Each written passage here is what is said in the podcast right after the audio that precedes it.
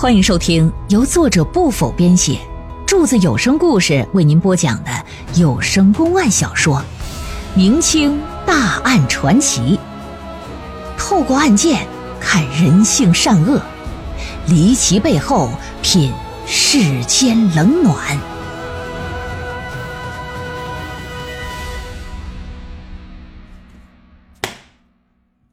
应州知州啊，名叫丁青松。接到报案一听，三条人命也挺震惊啊，赶紧带着人就来到现场了。许家这四合院是临街，院子里呀有正房三间，中间是个堂屋，东西两屋是卧室，东西厢房各有两间，东厢房用来住人，西厢房一间是厨房，一间呢用来堆放杂物。进了正房，老爷首先看到地上的门栓了。拿起来仔细瞧瞧，发现上面啊有被刀挑过的新鲜印痕呢。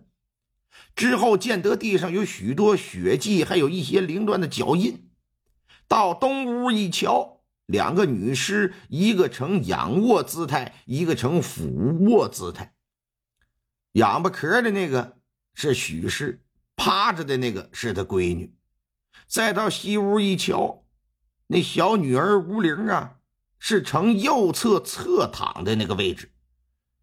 三个女尸除了脑袋都没了之外，还有一共同的特征，就是全部都是衣衫不整。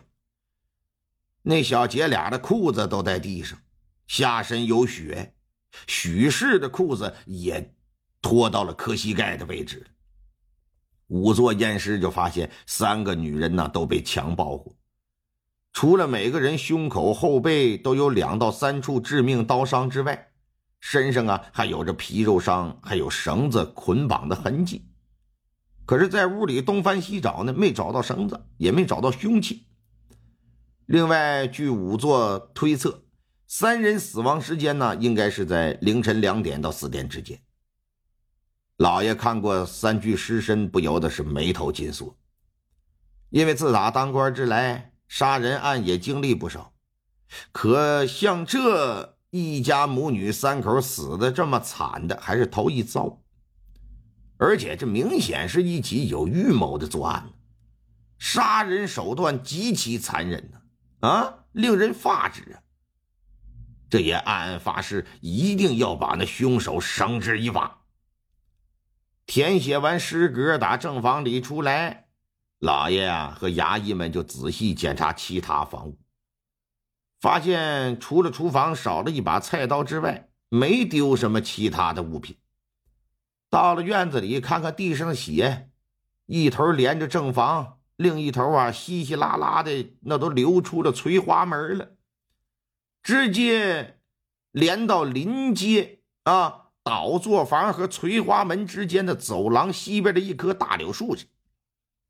树上呢，也依稀可以看到一些血迹以及一些踩踏的痕迹，而血迹除了呈滴落状，还有血脚印除此之外，衙役还在树上发现一块深蓝色的布条，看那面料啊，应该是新的，像是遭到强力拉扯之后扯下来的这么一块布。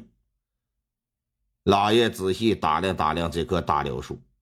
见其长得高大，树枝已经延伸到外墙之外，探到外边的树枝有明显被拉拽的，和墙面那都明显发生摩擦的痕迹。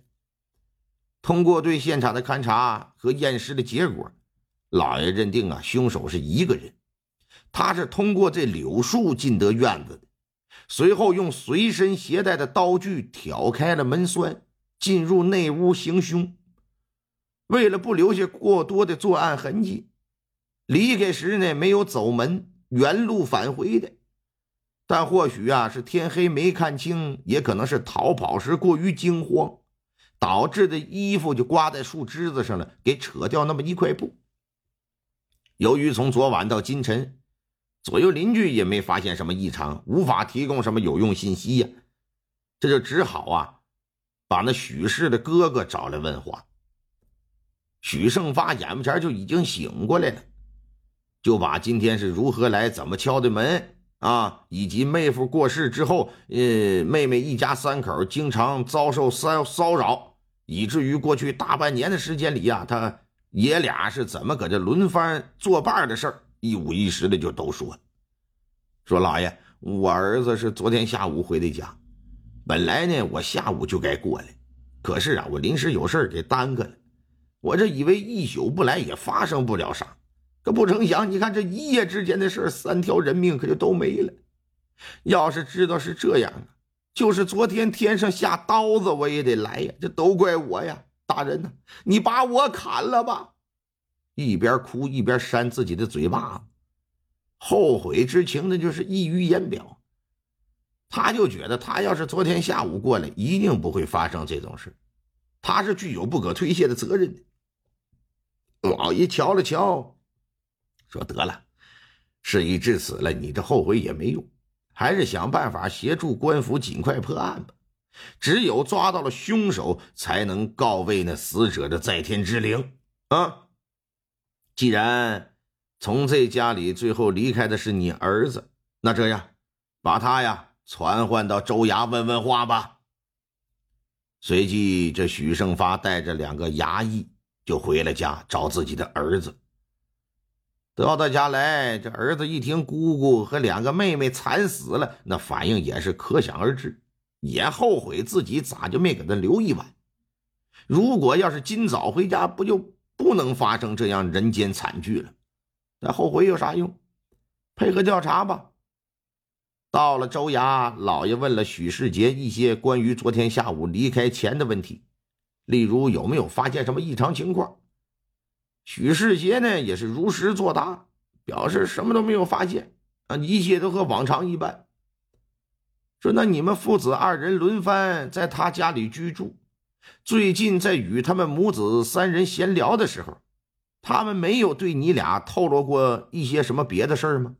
呃，比如说遭遇某人调戏、纠缠等等的事儿，有没有？爷俩互相这么一对视，各自低头就展开回忆了。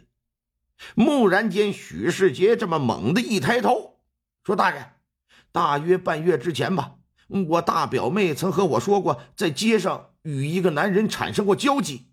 哦，快快仔细详说。”据许世杰回忆说，大半个月前呢，他和吴丽闲聊的时候，吴丽跟他讲说，前一天许胜发午后回了家。吴丽和妹妹出门啊，上街上买点胭脂水粉。